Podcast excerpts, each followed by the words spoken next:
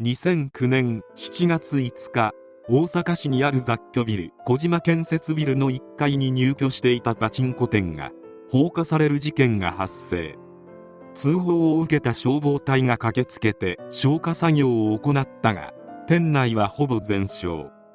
焼け跡から客の女性2人と男性1人従業員の女性の計4人が変わり果てた姿で発見された。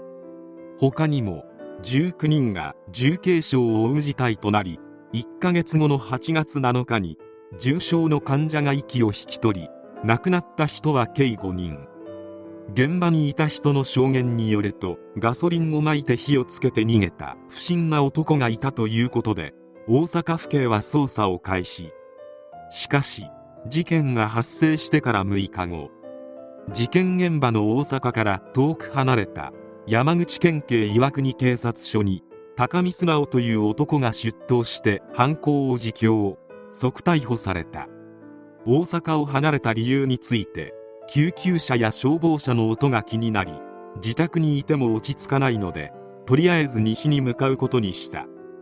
防犯カメラに映っているからいずれ捕まることは分かっていた。そうなれば死刑になり二度と社会に戻れないので気持ちを整理する時間が欲しかった。翌日岩国まで行って満足できたのでそこで自首したと供述。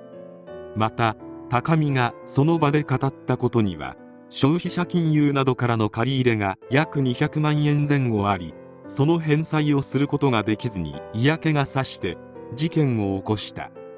と言いそして幻聴の声に復讐するためというわけのわからない動機を語った。高見素直は小学生の頃広島市安佐北区の住宅街に引っ越してきた。広島県三原市の工業高校を卒業した後職に就くも短期間で転職を繰り返している。幻聴が聞こえるなどとの証言からもわかるように高見は1991年頃から幻覚を見るなどの症状が現れている。症状は収まらず部屋のシミが揺れたり人に覗かれているような感覚は消えなかった。しばらく知ってから症状は収まったが誰かに見られている笑われているといった感覚や暴力団に追われているという妄想に襲われていた。高見は暴力団から逃れようと北海道に行き自傷行為を繰り返すなどの気候を繰り返している。そしてとうとう病院に入院。症状は当初から比べればだいぶ収まったようであるが誰かに見られている。笑われているといった感覚は残りそれは事件当時まで続いている。退院後福岡県に移り住み溶接工を約1年ダンプカーの運転手を4年9ヶ月ほど務めた。この間に結婚し2人の子供を授かっている。1998年頃長距離トラックの運転手に転職したがかなり厳しい職場環境だったようで鳴りを潜めていた幻聴が再度声を上げ始める。転職して1から2ヶ月経った頃高速道路を運転中に突然頭の中で女性の声が聞こえた。この女性の声の主は自らをミヒと名乗りマークという集団に属しているとのこと。ミヒは最初の2から3日間は左手を使うなと指示してきた。しかし高見が無視していると10日間ほどでほとんど聞こえなくなった。この頃から高見は身体の不調や車の不調はミヒの嫌がらせと思い込むようになった。2001年5月高見は高速道路のサービスエリアで他人の乗用車を破損させて器物損壊で罰金5万円の略式命令を受けている。彼は数日前から背中が痛かったのをミヒの嫌がらせと思い込みミヒや片棒を担いでいる世間の人に復讐したいという気持ちでやったという。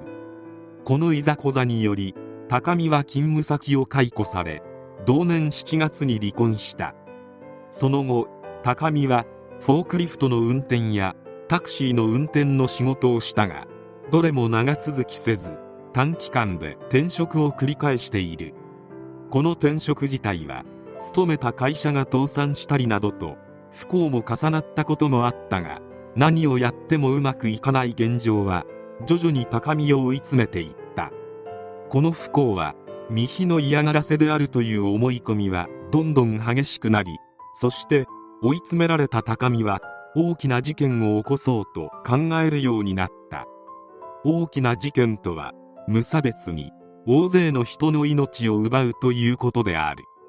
高見が言うには念願の無差別事件を起こして見平や世間に仕返ししたい。死刑になるほどの大事件を起こせば見平の嫌がらせが原因で事件が起きたことが世間に知れ渡り見平への風当たりが強くなって活動を自粛するかもしれないと考えたとのことである。